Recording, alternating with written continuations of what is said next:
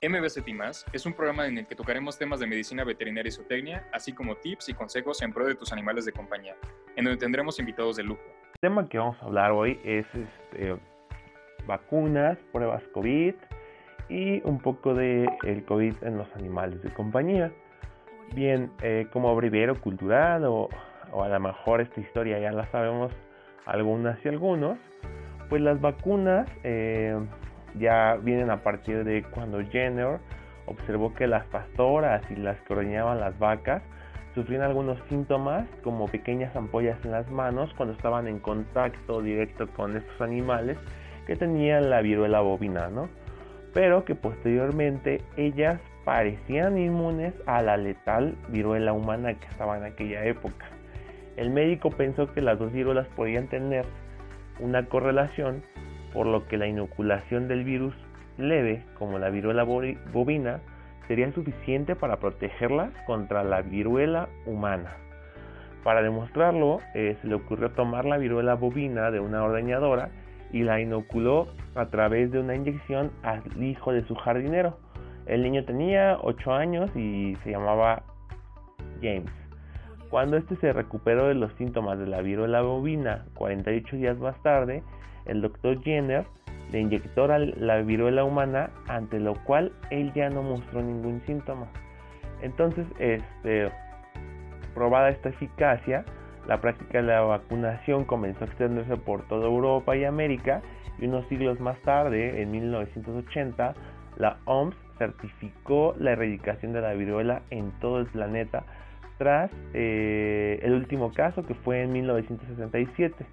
Pero el término como tal lo puso Louis Pasteur, ya que demostró que no hacía falta encontrar una versión más suave de los virus, sino que los propios microbios podían atenuarse para ser inyectados en forma de vacuna y prevenir así enfermedades. Como él pasó o, se enteró y parte de su investigación en sí fue de los principios que dio Jenner, pues decidió acuñar el término vacuna y vacunación que provienen del latín vaca, como homenaje a su, predecesor. En cuanto ya entrando en, en las vacunas contra la enfermedad de COVID-19, bueno, a, este término lo hemos escuchado bastante en la radio, en la tele, en redes sociales y este tipo de cosas, ¿no? La eficacia es la probabilidad de una vacuna de disminuir el riesgo de presentar la enfermedad en un estudio clínico controlado, en un laboratorio. Esto tiene factores que tú vas controlando. Cuando hablamos de su porcentaje de eficacia, ya cuando se habla de un porcentaje de efectividad, es la probabilidad de disminuir el riesgo de presentar la enfermedad en la vida real. ¿Cuáles hay? Bueno, este, acuérdense que eh, hemos publicado en, la página pues las que están aprobadas aquí en México por la COFEPRIS y la mayoría de las vacunas contra la COVID-19 están diseñadas para producir una respuesta en contra de la proteína S del virus SARS-CoV-2 porque esta proteína eh, es la que se va a, en la que se adhiere el virus a las células y comienza a replicarse. Las vacunas como la, de Moderna y Pfizer se introducen al RNA en la célula dando la instrucción para que produzca la proteína S del virus SARS-CoV-2 y a su vez se produzca una respuesta inmune. Las vacunas de vectores virales como la Sputnik la AstraZeneca, CanSino, Jensen y la mexicana, la Patria, llevan un virus totalmente diferente que no produce la enfermedad, pero esta lleva ahí la información genética a una célula para que produzca la proteína S y así provoque una respuesta inmune. Las vacunas como Coronavac y Covaxin llevan el virus completo, se atenúa o se inactiva y se inyecta y se empieza a producir una respuesta inmune. ¿Qué pasa? Hemos igual ya sacado publicaciones, ¿no? De los intervalos de aplicación en las vacunas que tienen segundas dosis. Las vacunas de dos dosis. Eh, esto ya se ha hablado mucho, pero en general la respuesta inmune a la respuesta de defensa ante la vacunación y potencialmente a la propia infección natural requiere más de un estímulo, más de una aplicación para que se logre la potencia máxima de la respuesta inmune y esta pueda protegernos, ¿no? Eh, hay muchas vacunas que requieren más de una dosis. inclusive hablamos de las vacunas de uso común, como en la infancia tenemos por ejemplo la vacuna contra la hepatitis B, que requiere una dosis inicial, luego una al mes y otra a los seis meses. Otra vacuna es la de difteria, tosferina y tétanos, que requieren vacunación a los 2, 4 y 6 meses de edad. Y luego la vacuna de tosferina, un refuerzo a los 4 años de edad del niño. Estos son ejemplos muy comunes. Eh, pero, ¿qué pasa con las vacunas de COVID-19 que requieren dos dosis? Eh, hay muchos estudios ya y, y generalmente lo que sucede es que al inyectar la primera dosis se avanza más o menos en general y se adquiere cerca del 80% de la potencia máxima que se tiene que lograr en el esquema de vacunación. Esto se logra con la primera aplicación. La segunda aplicación nos va a dar el 20% restante y así cumplir la potencia máxima. Algunas, inclusive con la primera dosis, han demostrado que se logra prácticamente la totalidad del efecto esperado. Este, esto lo vimos cuando se estaban haciendo las pruebas, como con la eh, con el laboratorio Johnson Johnson, que en su momento habían diseñado su producto para necesitar dos dosis y hoy en día es una aplicación. Y también eh, ya Sputnik ya se está hablando de una versión light, la cual posiblemente tendrá el uso de aplicarla una vez, una sola dosis, y lograr la potencia máxima de protección. Las vacunas, acuérdense que nos van a ayudar a que la enfermedad, si nos llega a dar, no nos eh, provoque que estemos en el hospital o que estemos graves. Este, que nos dé, eh, porque ya hay casos, ¿no? Como eh, gente que ya con sus dos dosis dejaban esperar el tiempo suficiente, se infectaron, pero presentaron síntomas muy, muy leves, como una cefalea, a lo mejor un día les duele la garganta, y de esta manera nos estamos protegiendo contra la enfermedad. Por eso la importancia de vacunarnos, ¿no? Ahora vamos a hablar un poco de las pruebas de COVID-19. También en, nuestros, en nuestras publicaciones ya hemos puesto las que están aprobadas por la COFEPRIS aquí en México. Y bueno, tenemos la PCR, la prueba de antígeno o mal llamada, porque muchos dicen la prueba rápida, su nombre para identificarla sería la prueba de antígenos y tenemos la prueba de anticuerpos. La prueba de PCR va a detectar la presencia del virus que produce la enfermedad de COVID-19 al momento. Se realiza en pacientes que presentan síntomas de la enfermedad o con sospecha de contagio. Se procesa a partir de una muestra de exudado nasofaringio y la detección se realiza a nivel molecular por la técnica de PCR. El tiempo de entrega promedio es de 72 horas, entonces es tardada, ¿no? Las principales características se realiza o se sugiere en pacientes con síntomas activos o sospechosos de COVID-19 y otorga un diagnóstico preciso de la enfermedad al momento. Si hablamos de las famosas mal llamadas pruebas rápidas, eh, nos vamos con prueba de antígeno. La prueba de antígeno va a detectar las proteínas del virus llamadas antígenos mismas que confirman un contagio con mayor rapidez. Se realizan en pacientes que buscan confirmar si los síntomas con sinónimo de contagio, ¿no? O sea, de que ya tienen síntomas y eso es igual a contagio. Se procesa igual a partir de un exudado nasofaringio, se realiza la detección del antígeno, por eso se llama así del virus, y el antígeno, el tiempo promedio, pues va desde los hasta las 2 horas, ¿no? Se recomienda realizar esta prueba entre los primeros 7 días, iniciando los síntomas de la enfermedad, ¿no? Si sospechan que, y ya son los primeros 7 días, es momento de realizarla. Otorgan un diagnóstico más rápido que las otras pruebas, pero especialmente para confirmar un contagio, ¿no? En caso de tener síntomas sospechosos. Sé que suena repetitivo, pero es muy importante aclarar esto. Eh, ahora vamos con la prueba de anticuerpos. Esta va a detectar como su nombre lo dice, los anticuerpos que el paciente tiene. Es decir, que ya estuvo contagiado contra, eh, se contagió, se infectó de la enfermedad provocada por el virus SARS-CoV-2. Se realiza en personas que no tienen o nunca tuvieron síntomas, que a lo mejor fueron asintomáticas, no se dieron cuenta y se procesa a través de una muestra de sangre, un piquetito en el dedo. La detección se realiza con una, eh, un inmunoensayo tipo ELISA, tipo las pruebas de embarazo. Y el anticuerpo, el tiempo de entrega, pues igual, es rápido. Se realiza después de los 14 días o más de presentar síntomas de sospechoso o haber estado en contacto con una persona infectada al virus SARS-CoV-2. Permite simplemente descubrir si ya hubo un contacto y una infección por el virus. Inclusive esta prueba, la de anticuerpos, ¿qué va a pasar con las personas que se vacunaron? Pues van a dar positivas. No quiere decir que, estén, que tengan el, este, están enfermas del virus SARS-CoV-2, sino que ya tienen anticuerpos contra esa enfermedad. Ahora el tema importante. Eh, se encontró una ficha técnica por parte de la OIE de la infección del virus SARS-CoV-2 en animales. Prácticamente eh, a lo largo ya de este año que hemos vivido de pandemia, pues sí han surgido diferentes casos de animales infectados por el virus SARS-CoV-2. Esto es muy importante e interesante.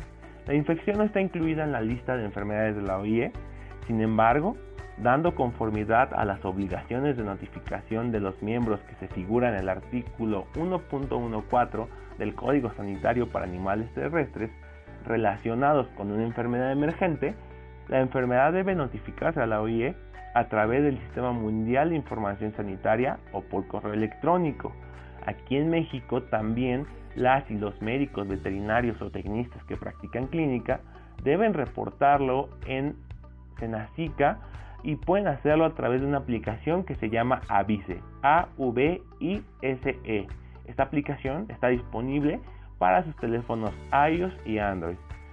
La infección, la información presentada en esta ficha pues nos habla y va reflejando las observaciones epidemiológicas e investigaciones realizadas hasta la fecha. Eh, esto fue en enero, ¿no? Entonces, pues bueno, vamos a ver qué es lo que dice. Bajo condiciones experimentales del SARS-CoV-2, permanece viable en el ambiente de, en varios animales y se fue haciendo la, este, el estudio se hizo una tablita muy padre que igual ya publicamos en, el Instagram, ahí lo pueden consultar a detalle, pero bueno, se hizo en, el bisón americano, donde se, el tipo de infección se clasificó en experimental o natural, y eh, a natural nos referimos que fue de campo, que se contagiaron o, hay, hay este, como casos de animales que sí se contagiaron en la vida cotidiana y no en una forma experimental. Entonces el bisón americano tiene los dos tipos de infección. Este, la susceptibilidad fue alta.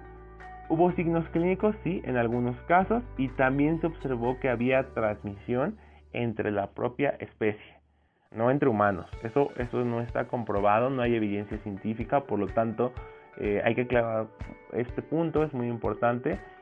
Los animales no transmiten la enfermedad de COVID-19 a los humanos. Sin embargo, los humanos sí pueden transmitir la enfermedad a los animales. En hurones también sucedió lo mismo que el bisón. Eh, la susceptibilidad es alta, sí hubo signos clínicos y sí hubo contagio entre hurones.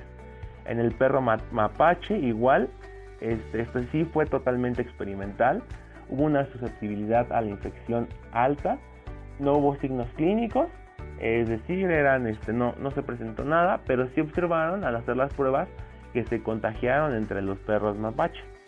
En conejos de manera experimental igual una susceptibilidad de la infección alta, en signos clínicos no se presentó nada y tampoco se observó una transmisión. En cerdos, en cerdos mestizos Yorkshire americano, eh, Igual lo mismo sucedió, eh, fue experimental, la susceptibilidad de infección fue extremadamente baja, no hubo signos clínicos ni tampoco transmisión entre propios cerdos. En vacas fue de manera experimental, igual una susceptibilidad a la infección extremadamente baja, no hubo signos clínicos, no hubo transmisión entre propias vacas. En aves, entre ellas pollos, patos y pavos, igual de manera experimental, susceptibilidad ninguna. En gatos, en gatos ya hubo casos de gatos que se contagiaron. Estos gatos estaban en contacto estrecho con la persona infectada por el virus de SARS-CoV-2 y de ahí se, pudieron, se infectaron por la enfermedad. Y bueno, se descubrió se investigó que la susceptibilidad es alta. Sí hubo este, signos clínicos, pero no se observó en todos los casos. Y sí, sí puede haber contagio entre propios gatos. Vamos con hamster. El hamster en manera experimental la susceptibilidad fue alta. Sí, sí hubo signos clínicos. De ninguno eh, fueron desde muy leves hasta algunos casos, dependiendo de la edad del hamster. Y sí hubo transmisión entre hamsters, entre perros. Eh, también hay casos de perros que ya se infectaron por estar en contacto, contacto estrecho con su eh, tutor. Y la susceptibilidad es baja, pero sí se observaron este, signos, problemas para respirar, este, eh, también eh, como a lo mejor como que su comportamiento arrojaba que tenían dolor. Y también este se puede notar un, incremento en la temperatura corporal.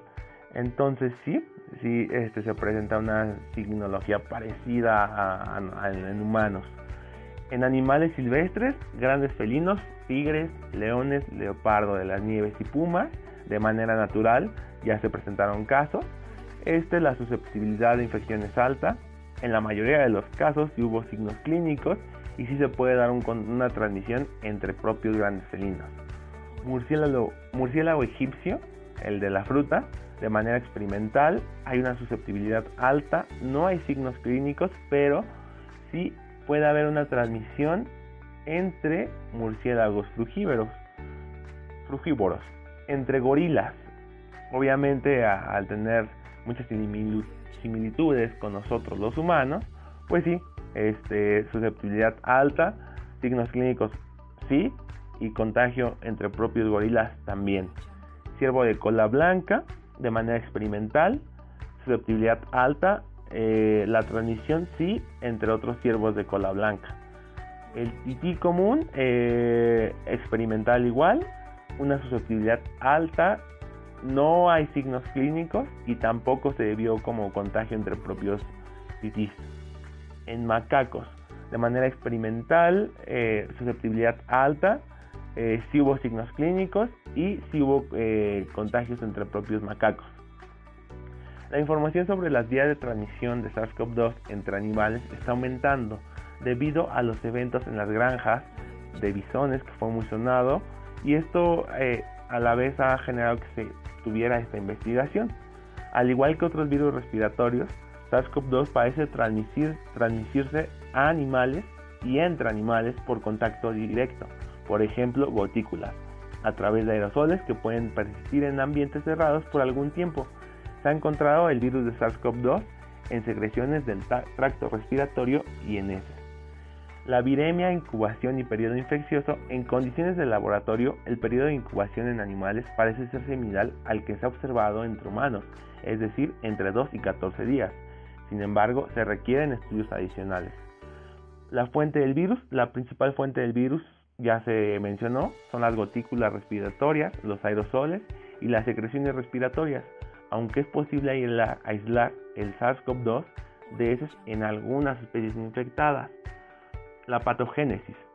En condiciones de laboratorio, los animales infectados mostraron la presencia del virus en el tracto respiratorio y en algunos casos lesiones en tráquea y pulmones asociados con disneitos. Aparición e impacto. Se ha señalado que la infección por SARS-CoV-2 en animales de compañía y en animales silvestres de cautiverio con respecto a los animales de producción hasta la fecha, sabe que el SARS-CoV-2 ha infectado a granjas de bisones en múltiples países y con varios grados de morbilidad y mortalidad. El diagnóstico hasta la fecha se hace igual este, por pruebas PCR en los animales. Eh, se encontraron lesiones, eh, pues sí, eh, en ratones transgénicos que expresan la versión humana del receptor ACE, enzima convertidora de la angiotensina 2 del SARS-CoV-2. Los resultados en la histopatología fueron neumonías, con infiltración celular inflamatoria significativa alrededor de los bronquiolos y vasos sanguíneos. También se puede hablar de un diagnóstico diferencial, se deben de excluir otras causas de enfermedad respiratoria y digestiva antes de efectuar un diagnóstico tentativo, ¿no? Por ejemplo, eh, hay protocolos para la, ya también hay un capítulo de esto, donde eh, pues si llega un perro o gato a la clínica y se sabe que estuvo en contacto muy directo con una persona enferma del virus SARS-CoV-2, pues y el perro presenta igual eh, cierta dificultad para respirar, tos, entre otros, se puede sospechar y tenemos que nuevamente eh, se repite, pueden avisar en la aplicación Avise a Senacica. Entonces de esta manera eh, se han hecho estudios y en cuanto a las medidas de prevención y control, pues las medidas de bioseguridad e higiene básicas, ¿no? Las que ya hemos trabajado, mantener sana distancia, en caso de que la persona esté eh, enferma y esté en casa por el virus de SARS-CoV-2, evitar que tenga contacto con su animal de compañía en ese periodo, a lo mejor aislarlo, tenerlo en un cuarto aparte, inclusive este protocolo pues se aplica con los propios familiares, ¿no?